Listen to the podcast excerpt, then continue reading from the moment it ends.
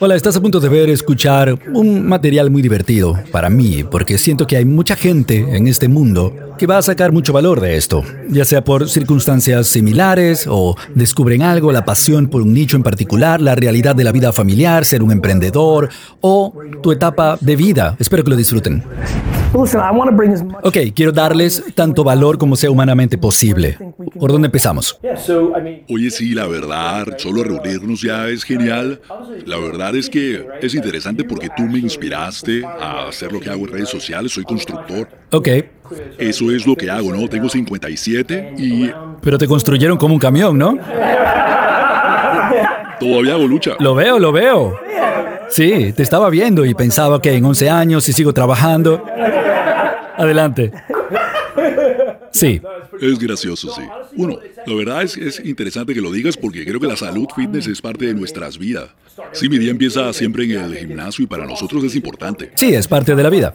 Para mí, para mí es mi terapia. Lo entiendo totalmente. Lo pongo en mi calendario y dice mi terapia. Sí, lo entiendo, sí. El que lo ve me dice, ¿qué es eso? Bien por ti. Bueno, en fin, Pero el punto es que la gente que no tiene 20 años lo puede hacer. Sí, bueno, es curioso, ¿no? Y cu- cuando yo tenía 50 en pie- redes sociales, él empezó. Él estaba en la Universidad de Alabama, que, que por cierto le encantó cuando hablaste allá, él estuvo ahí. ¿Así, en serio? Qué bien. Genial, Mi hija está ahí ahora. genial. Fue ahora el fin de semana. ¿Para el juego? Bueno, pero sí, fue genial ese mensaje. Gracias. El mensaje que diste allá, como que a él lo impactó mucho. Gracias. Sí, en serio. Bueno, entonces el punto es, ¿no? Teníamos un negocio muy bueno, local, Sí. y él me dice, tenemos que empezar a hacer esto de... Hacer esto. Exacto, esto de las redes. Yo hablaba con mis competidores, mis amigos en el negocio. Exacto. ¿Y de qué demonios estás hablando? No vas a conseguir un contrato en TikTok. Eso mismo. Exactamente eso dijeron. Esa es de mis cosas favoritas que están pasando en la vida. Mientras más tiempo pase la gente confundida, más probable para mí es comprar los Jets. Sí, lo entiendo. Tú deberías haber oído las locuras que me dijeron a mí cuando yo agarré la licorería de mi papá en Spring- en Springfield, la subí a la web en el 96. Mi papá vino de la Unión Soviética y mucha de la gente con la que yo hablaba lo vieron a él pasar de ser un reponedor a ser dueño del negocio. Querían mucho a mi papá y me dijeron cosas como vas a llevar a tu papá a la quiebra, esto es un desastre, estás en Estados Unidos, ahora vas a hacer esto, lo vas a destruir. Y cosas nuevas confunden a la vieja guardia. Sí, te entiendo totalmente. Y creo que es que la gente está como asustada de lo diferente o lo nuevo. 100%. Y la verdad, la gente no habla de esto lo suficiente. Mucha gente simplemente no quiere hacer el trabajo. Sí. Lo que claramente tú tienes, y yo me di cuenta de inmediato. Mucha gente como que ya hizo algo, consiguieron lo que querían, ahora tienen el bote para ir a pescar, Jersey Shore, está bien. Dentro de tres años voy a Florida y cuando les dicen, vamos a trabajar con esto, dicen, no al demonio con eso. Ellos como que hablan mal de las cosas nuevas, pero realmente es una excusa porque no quieren ya seguir haciendo el trabajo, 100%. Conformarse es una estructura genial para poner excusas. Estoy totalmente de acuerdo. Aquí estamos. El negocio más exitoso de acabado de sótanos en New Jersey, diría que en el país. Bien por ti. Pero yo lo veo y digo, no me voy a quedar ahí sentado. Esto está genial, estamos bien. No, estamos empezando apenas. Es desde el comienzo, lo vamos a llevar a nivel nacional y eso es lo que hacemos ahora. ¿Hay participantes a nivel nacional en el reacabado de sótanos o es algo local? Unas pocas. Seguro que sí. Pero no a nuestro nivel, ¿no? Ninguna a nuestro nivel. Sí, tú fuiste súper profundo en esto, ¿no? La gente, claro, le pone acabados geniales al sótano todo el tiempo, pero tú dijiste, no, esto es. Sí, exacto. Alguien puede hacer lo básico de siempre, pero nosotros lo llevamos a otro nivel. Esa gente no compite conmigo. Lo entiendo. Y no es algo que vayan a hacer a nivel nacional porque son como muy específicos. Así ocultas la barra. ¿Piensas crear una franquicia o hacerlo todo? No, no, ya nos fue mal con eso. Sí, lo entiendo, es un debate interesante, pero es difícil, porque la gente destroza tu marca. Sí, la gente destroza tu marca, lo entiendo. Porque los franquiciados, bueno, nunca les gusta que yo diga esto, pero si eres un franquiciado, tú eres un medio emprendedor o empresario, ¿no? Sí, es verdad. Me dice, mira, yo tengo un McDonald's. Y, ok, es genial. Eres empresarial. Pero no eres un emprendedor, un empresario puro, porque la corporación hace mucho por ti, ¿no? Emprender es, no hay nadie más. Bueno, nosotros trabajamos duro, ¿no? Y bueno, no debería ser nosotros, yo no, yo no metí la mano, pero Brooke creó la franquicia que ella tenía y luego Chris fue el genial detrás de el desarrollo. Ahora pasó algo mucho mejor y más grande, ¿no? Pero ya lo probamos. Es difícil. Mira, yo estoy en la junta directiva de Bojangles, que es un restaurante de servicio rápido. El conflicto entre los franquiciados y la empresa es complicado. Por eso es tan lucrativo cuando funcionan, porque es difícil. Ok, sigue adelante. Bueno, e, entonces no estaba pensando en eso, ¿no? Es, es difícil tomar un negocio que tenemos como de construcción. ¿Cómo tomas un contrato que haces en un condado o lo llevas a Jersey, a la nación. Entonces el concepto que se nos ocurrió, porque yo tenía 40 años de contenido, ¿no? Y nosotros calculamos eso. 40 años de diseño, trabajo de diseño, no contenido. Sí, sí, lo entiendo, es solo por asentar esa definición de contenido. Adelante. Y ahora Estoy ofreciendo algo que nadie más tiene en el país. Eh. Ya hemos diseñado 4.000 sótanos. Y especialmente al nivel... ¿Cuándo te tomaste en serio profundizar en ese nicho? ¿En qué año? Bueno, es curioso, fue hace como 20 años, aunque no lo creas. No me lo tomé tan serio en ese momento, ¿no? Sino que yo tenía un negocio de construcción comercial muy exitoso, como 15 millones al año. Wow. Creo que mi hija mayor, la esposa de él, de Chris, estaba entrando al bachillerato no hace tantos años. Ahora tiene 35 ella, 20 años. Entonces, imagínate esto. Negocio de 15 millones de dólares al año. Sí, te va genial. Me llegaban contratos por todos lados, podía hacer lo que quería, pero no conocía a mi familia, así que tomé la decisión de cerrarlo y escogí a mi familia. Wow. Eso es algo grande. Es lo más loco que he hecho en la, vida y ahora pensando hacia atrás. ¿Cuánto tiempo estuvo dando vueltas ahí en tu subconsciente o fue algo muy rápido? Um, probablemente estuvo ahí desarrollándose por dos años y llegó al punto en el que dije, ok, yo me voy a morir y se van a quedar con mi dinero. Exacto. Yo no quiero ser el más rico del cementerio. Sí. Sí, así que yo dije, mira, al demonio, no vale la pena el dinero, prefiero tener mi familia y vivir un trailer. Me encanta. Que tener una mansión. Me encanta. Entonces, bueno, así fue y teníamos un montón de contratos. Entonces, sí, vendiste los contratos y reconstruiste en este nicho. Bueno, tenía una oficina de 700 metros cuadrados. Claro. 30 empleados, arquitectos. Un día llegué de la nada y les dije, no vamos a abrir ni un contrato más. Se detiene. No vamos a despedir a nadie, se le va a pagar a todo el mundo. Se pueden quedar, tenemos acumulados contratos por un año, se pueden ir en un año, en un mes, encuentren el mejor trabajo que puedan, quédense tanto tiempo como quieran. Cuando todo pase, dentro de un año todo el mundo feliz, no quemamos los puentes, se le paga a todo el mundo. Yo digo, ok, ¿y ahora qué? ¿Qué hice? La gente se asustó, quizá pensó que estabas enfermo o algo así porque salió de la nada. Nadie entendió. Tiene sentido. Nadie entendió, hasta yo después. Sí, como que, ¿qué hice? Sí, era como que tengo hipoteca, tengo hijos. ¿Cómo vivo ahora de esto de los sótanos nada más? Sonaba como demasiado preciso. Por supuesto. Y esto fue incluso antes de que saliera el concepto de man cave, ¿no? Sí, eso de darle un gran acabado a los sótanos es mucho de, de Jersey. Eso era como ha pasado tanto tiempo desde que yo vivía allí en Edison, pero literalmente cuando empezaste a hablar, era como algo básico, que le preguntabas a un amigo, hacías un amigo nuevo y le preguntabas, ¿tu sótano está acabado? Sí, era algo de Jersey. Exacto, pero nosotros lo elevamos a un nivel nuevo. Estoy seguro, lo entiendo. Dijimos, ¿sabes qué? Sí, esta cosa, la otra. Diseñamos cosas para los techos. Yo estaba satisfecho con un contrato de 10 mil dólares. ¿Cómo ha cambiado la tendencia? Tú sabes, ¿no? Siempre pasa. Totalmente. ¿Qué es lo que actualmente la gente quiere? Luz moderno. Moderno. Cerámica. Puertas ocultas. Puertas ocultas. Eso nos llevó a otro nivel. Toboganes desde el piso de arriba. Ese fue mi primer video viral. Un tobogán. Lo hacemos diferente para cada proyecto. Yo estaba ahí en la puerta de la casa de este cliente, estábamos pasando a otro nivel con los contratos de sótanos. Y tú tienes don de gentes, ¿no? Así que captas que estaban abiertos a la idea, ¿no? Yo estaba ahí en la puerta, ¿no? Y antes de que entrara, él me dice, quiero algo genial. Y yo dice, bueno, rétame, a ver. Él tenía tres niños pequeños. Yo dije, ok, ¿qué tal si hacemos un tobogán desde arriba, desde la cocina? Y me dice, ¿lo puedes hacer? Yo dije, me las ingenio. Eso es genial. Así que eso pensar de forma no tradicional. Saben, tengo, tengo que ponerlos en contacto con Brandon, mi mejor amigo, que maneja la, la licorería de mi papá.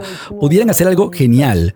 Pero todo el que hace una, una vinoteca, a lo mejor la tienda les da tres botellas especiales. Algo genial, ¿no? Para que sa- saque un valor agregado. Me encantan las sorpresas. Hacemos muchos para vino. Sí, me lo imagino. Lo imagino. Hicimos uno por un cliente que se llama James, que tenía una colección como de, ¿qué? 1,6 millones de dólares. Sí, nos dio como una botella de las más caras para inspiración. Una locura. Sí, entonces como que ¿Jersey? Sí, cambió con el tiempo. Sí, sé dónde está. Sí, yo casi. Ese, ese buy right. Buy right. En esa autopista ahí, antes de Delicious Orc. Yo casi lo compré hace algunos años. Iba a poner ahí un wine library. Yo siempre creo que antes de que me muera así de la nada, voy a abrir una licorería wine library en Monmouth County. Monmouth es un desastre. No tienen ninguna gran licorería en ese condado. Es la única parte de Jersey. Abrió una cervecera ahí. Sí, escuché. sí, Source. Una cervecera Source. Qué bien. Entonces, eso es. Y arrancaste. Sí, ahora seguimos mejorando y creciendo y pasamos a los con... ¿Te puedo dar un buen consejo antes de que se nos acabe el tiempo? De la misma forma, como te va bien con TikToks, inmediatamente, y pensándolo bien, piensa en YouTube Shorts, y esta es la razón. Los Shorts de YouTube son diferentes, en que son exactamente como TikTok, viralidad esa dinámica, pero YouTube es el segundo motor de búsqueda más grande del mundo. Y si les pones el título correcto, probablemente vas a generar muchos leads, muchos prospectos, porque aparece en la búsqueda estándar de YouTube, a diferencia de TikTok, donde muestran cosas de que están tratando de ser más un motor de búsqueda. YouTube la gente literalmente búscala, acabado de sótanos, etc. Man cave. Entonces, con el contenido, si le pones la etiqueta y le pones el título correcto, un short de YouTube viral puede ser tu mayor generador de leads. Y eso no pasaría si solo fuera en TikTok. Porque es el comportamiento del consumidor. Hay más gente de 52 años que van a hacer un sótano espectacular y van a buscar en YouTube. En Google, YouTube aparece en Google. O el de 52 progresivo está buscando en YouTube porque quieren verlo más que simplemente googlear. Y tu short puede aparecer en la búsqueda Search Now. Y esa persona no va a ir a TikTok a buscar el acabado de un sótano. A lo mejor consigues conocimiento de marca allí, pero en la búsqueda y una búsqueda es intención de comprar. Hay una gran diferencia en la dinámica de negocios que simplemente en TikTok. Sí, tiene mucho sentido. Tengo que darles algo. Sí, muchas gracias. Ok, ¿y qué tal? ¿Qué tal como un podcast? Hablando más, hacer lo que yo hice. Yo pasé de ser un hombre de negocios a crear contenido alrededor de mi negocio, Wine Library TV, luego llevarlo al siguiente nivel. Cuando yo escucho lo que tú hiciste, tomando esa decisión en tu vida, solo tú entrevistando a otra gente que lo dejó todo. Si tu programa se llamara Lo dejé todo por lo positivo, nombre del título, contigo, y tú entrevistas a otra gente que no estaban enfermos, no estaban agotados, no eran, no tenían adicción a las drogas. No pasó nada malo. Simplemente se dieron cuenta, querían algo diferente. Creo que es un programa muy interesante para mucha gente que están trabajando, tienen hambre. La razón por la que yo siempre he tratado de pensar bien cómo hago mi contenido es porque yo nunca estoy estresado, nunca siento ansiedad. Yo estoy realmente en esa posición, un sitio raro, lo sé. Pero como que esto es lo que yo estaba destinado a hacer de verdad y cada vez que siento algo que está desequilibrado hago microajustes. Estoy tan sintonizado con lo que hago que no llego a ese lugar eh, subconsciente de, oh, un desastre, estoy mal. ¿Te, te das cuenta de lo que te pregunté? ¿Cuánto tiempo estuvo eso en tu mente? Y es algo importante. Porque tú estabas manejándolo en tu cabeza, ha pasado en mi vida un par de veces, algunas cosas que son más un reto. Cuando me doy cuenta, por primera vez, digo, lo voy a cambiar ahora, antes de que se convierta en algo drástico. Pero creo que una de las cosas que puedes agregar a tu repertorio es un programa con significado que hable de ti, el ser humano, ni siquiera el contenido de los sótanos. Bueno, va junto, ¿no? Soy yo, Wine Library, etcétera, pero está Gary Vee. Puede que quieras hacer eso, porque creo que tu verdad y la evolución de tu vida es un concepto muy interesante para un programa.